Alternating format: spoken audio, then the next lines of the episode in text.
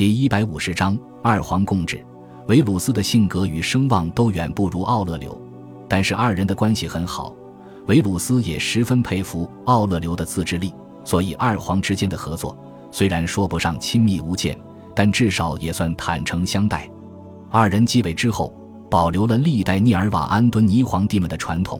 一方面对元老院表示了最大的尊重，并许下承诺绝不迫害议员；另一方面，又把所有的议员都拉拢到了皇帝的阵营，保障着自己的权威。大部分时间都是奥勒留在与元老院打交道，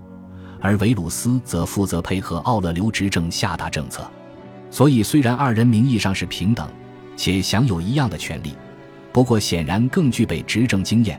为人也更为认真严肃的奥勒留在二人之间起到了主导作用。为了保证二人之间的关系稳固，奥勒留把自己的女儿卢西亚嫁给了维鲁斯，这样两位皇帝不仅是被收养的兄弟，也是翁婿，关系更为牢固了。在二人的继位之初，罗马帝国整体上维持着哈德良与安敦尼庇护时的和平，所以奥勒留与维鲁斯的分工也十分明确。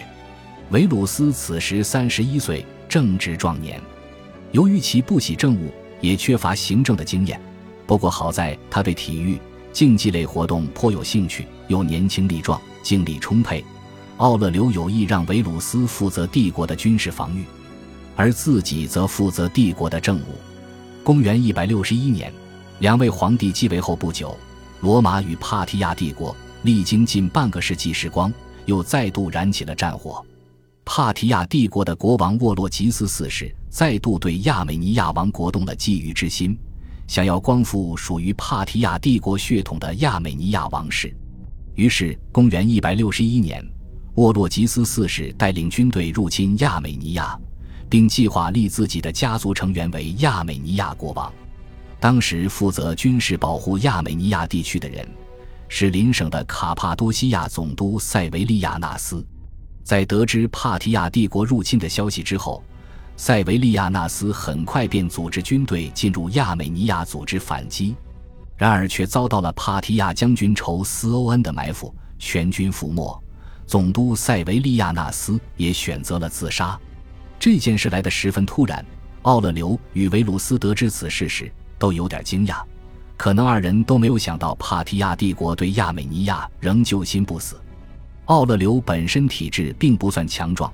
加上常年克制自己，过着哲学家般拮据的生活，体格瘦弱，不宜征战。于是维鲁斯带兵前去帕提亚平息战乱，而奥勒留就负责镇守罗马，处理政务以及保障后勤。事实上，虽然前线打仗，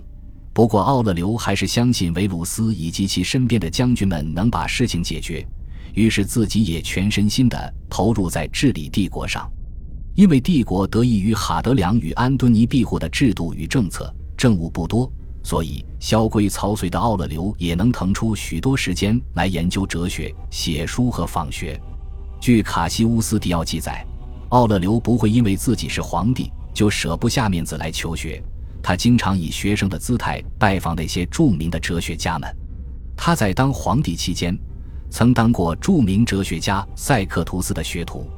而这位塞克图斯是史学家普鲁塔克的侄子。他还去听赫莫格尼斯的文法课，同时经常光顾各种斯多噶主义学者的门庭，一同探讨哲学。在研究哲学与政务之间，此时的奥勒留上还能做到游刃有余。感谢您的收听，喜欢别忘了订阅加关注。主页有更多精彩内容。